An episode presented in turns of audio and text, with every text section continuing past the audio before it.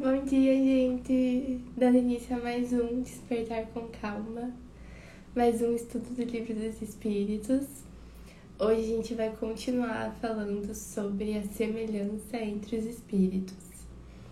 E antes de iniciar o estudo de hoje, eu convido vocês a fecharem os olhos, respirarem profundamente, para que a gente possa se conectar com o momento presente e aqui agora eu peço a inspiração, a intuição dos bons espíritos, para que a gente possa ter as melhores reflexões diante das questões de hoje, para que a gente possa levar de fato esse aprendizado e essa luz para o nosso dia a dia. Que assim seja. Gente, a gente vai fazer um teste, ver se é possível eu falar durante o estudo de hoje porque eu tô com muita dor de garganta. Então, minha voz tá super estranha. e vamos ver até onde eu consigo ir hoje, tá? Até onde minha garganta me permitir.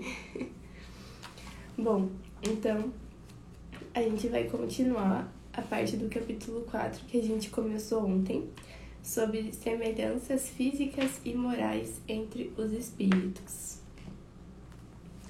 Então, já desde segunda-feira, desde terça-feira, a gente está falando sobre os espíritos que reencarnam em uma mesma família.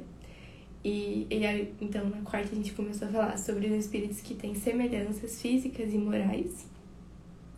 E o que a gente viu é que a nossa família aqui da Terra é apenas uma partezinha do nosso núcleo familiar espiritual, que é muito maior porque a cada reencarnação e nos períodos entre as reencarnações, a gente vai construindo vínculos com outros espíritos e a nossa família espiritual, na verdade, ela é gigantesca.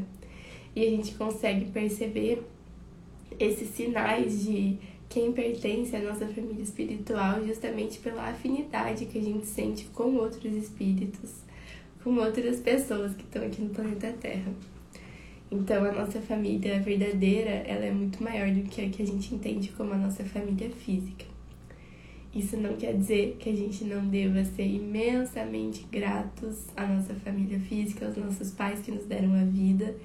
Isso não quer dizer nem por um segundo que a gente não deva amar e respeitar todos os nossos ancestrais nessa vida física e que a gente honre eles no sentido de seguir o seu exemplo no caminho do bem. Bom, então ontem a gente começou a falar sobre si. Nós então somos espíritos, cada um individual, que vem tendo a sua jornada evolutiva e que reencarna num núcleo familiar. Então, como se explica as semelhanças entre os grupos familiares? E depois ele deixou essa questão ainda mais abrangente como é que a gente explicaria a semelhança entre os grupos étnicos, por exemplo, dentro de um mesmo país, dentro de um mesmo povo? E aí ele explica que essas semelhanças, elas se explicam por uma afinidade entre os espíritos e por espíritos que vêm progredindo já em várias reencarnações juntos e que estão mais ou menos no mesmo nível de conhecimento moral e intelectual. Isso não não necessariamente vai ser sempre assim. Então, dentro de um grupo, dentro de um núcleo familiar, vão continuar tendo aqueles espíritos que são distintos, que se veem diferentes, que se sentem diferentes daquele grupo em que eles estão inseridos. E aí, se você é uma dessas pessoas, eu acho que vale a pena você questionar por que então você está ali. Porque nada, nada, nada é por acaso. Se você é diferente e está num grupo de semelhantes, você tem um propósito pelo qual você está ali. Então, o que a gente vê nesses agrupamentos, seja na família, seja num grupo maior, como num grupo étnico de espíritos, que tem características todas muito semelhantes, e ali dentro tem alguns espíritos diferentes, esses espíritos provavelmente estão ali tanto para aprender e evoluir com as características daquele grupo, quanto para ajudar aquele grupo a evoluir, tão quanto para mostrar características novas, diferentes, novos jeitos de agir, de pensar para aquele grupo. Então, em vez de a gente só ah, eu me sinto diferente e ficar reclamando, que tal a gente pensar o que eu tenho para aprender e o que eu tenho para ensinar para esse grupo com o qual eu me sinto distinto e eu reencarnei dentro dele. Bom, então na questão 216, Kardec questiona: O homem conserva em suas novas existências os traços do caráter moral de suas existências anteriores? E os espíritos respondem: Sim, isso pode acontecer, mas em seu melhorando, ele muda. Sua posição social pode também não ser a mesma. Se de senhor passa a escravo, seus gostos serão diferentes e teríeis dificuldades em reconhecê-lo. Sendo o mesmo espírito nas diversas encarnações, suas manifestações podem ter, de uma a outra, certas analogias, modificadas, todavia, pelos costumes de sua nova posição, até que um aperfeiçoamento notável venha a mudar completamente seu caráter. De orgulhoso e mau, pode tornar-se humilde e humano, se se arrependeu. Então, isso aqui eu acho sensacional dentro da visão espírita que é o seguinte: a gente não está presos a uma condição específica.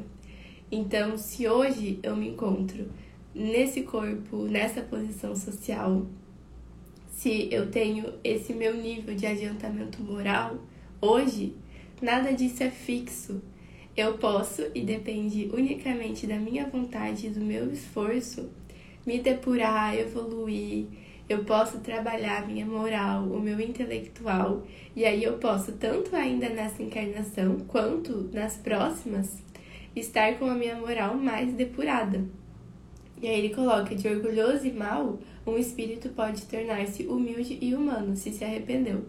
Então, conforme a gente vai fazendo esse processo de observar os nossos atos, os nossos pensamentos, as nossas palavras, e ver quais deles se encaixam com a nossa ideia do que é certo, do que é um caminho do bem, a gente consegue ir modificando eles e assim a gente vai nos modificando. Então, sim, as pessoas mudam, os espíritos mudam, graças a Deus todo mundo evolui. E aí eu gosto de lembrar sempre aquilo que a gente já estudou aqui. Que Deus nos criou simples e ignorantes para que a gente pudesse evoluir pouco a pouco até chegar nesse estado de perfeição, nesse estado de espírito puro. E esse é o, esse é o lugar em que todos nós vamos chegar. A gente vai trilhar caminhos diferentes para chegar lá. Alguns vão chegar mais depressa, outros vão demorar mais, mas todos vamos chegar e isso é muito alentador.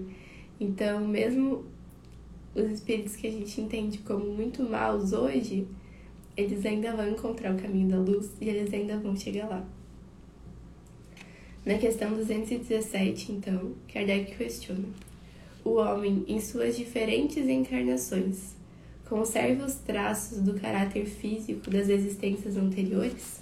Então a gente conservaria a nossa aparência física, assim como a gente conserva a moral até a gente se transformar?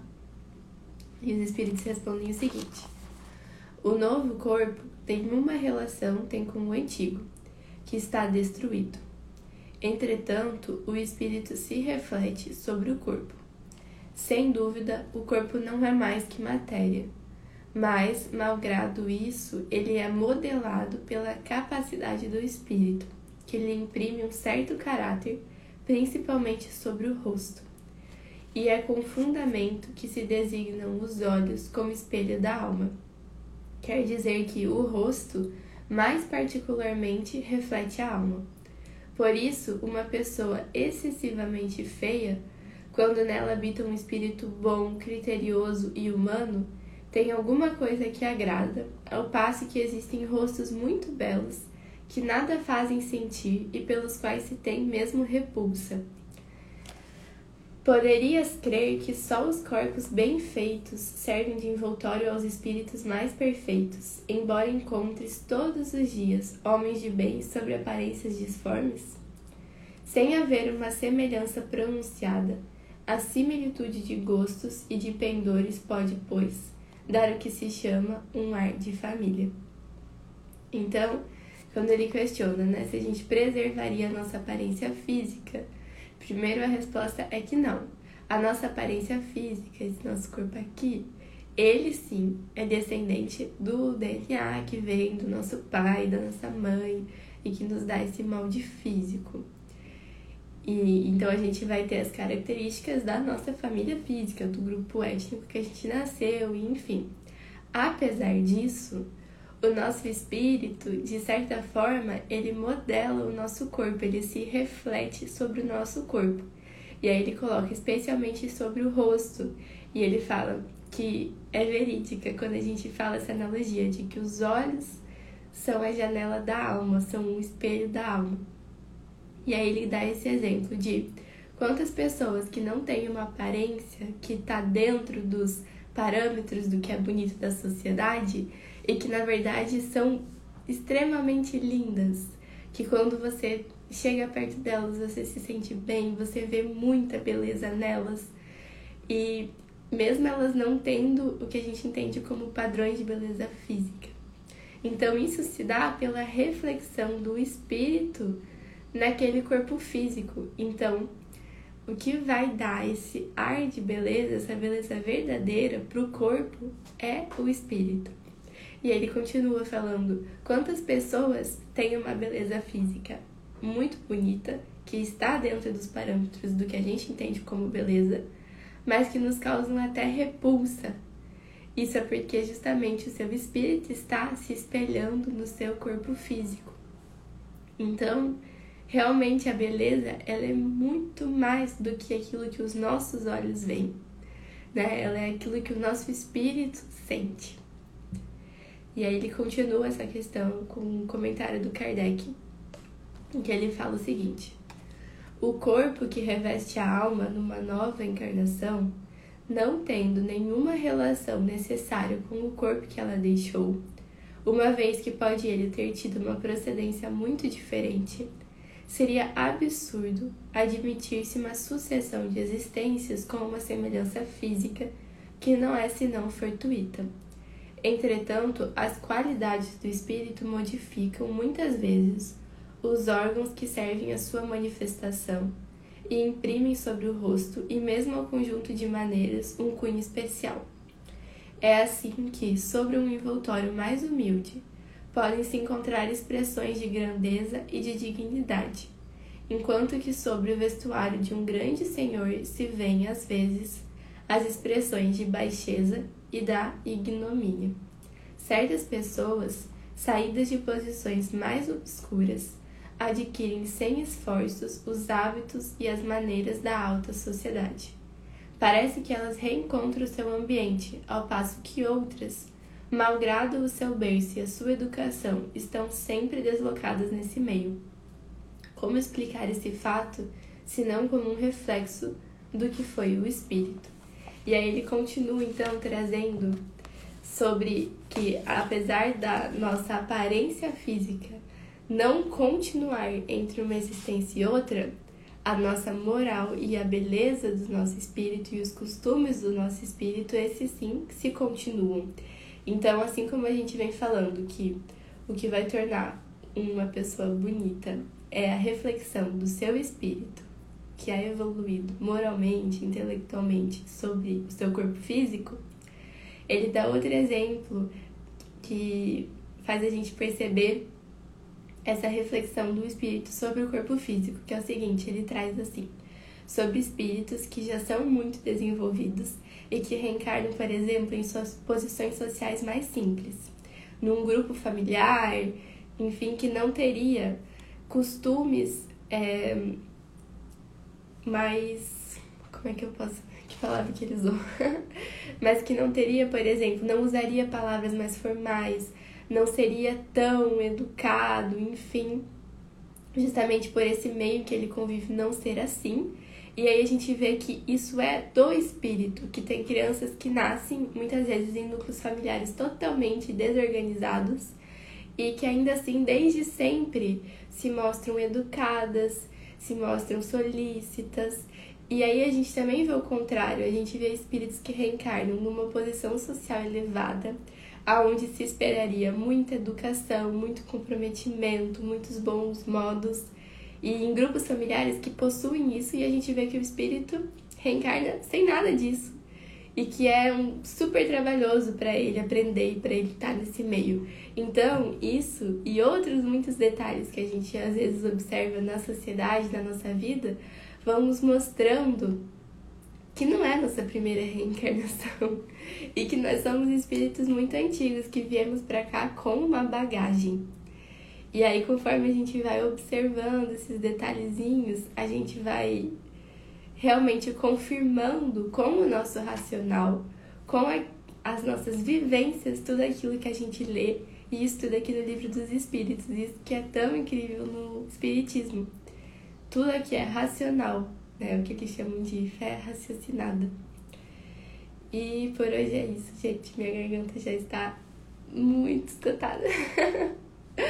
Bom, até amanhã. Tomara que amanhã minha voz esteja melhorzinha pra gente dar continuidade ao estudo. Eu agradeço muito, muito, muito a todo mundo que tá aqui sempre comigo, tá? Tenha um ótimo dia e até amanhã.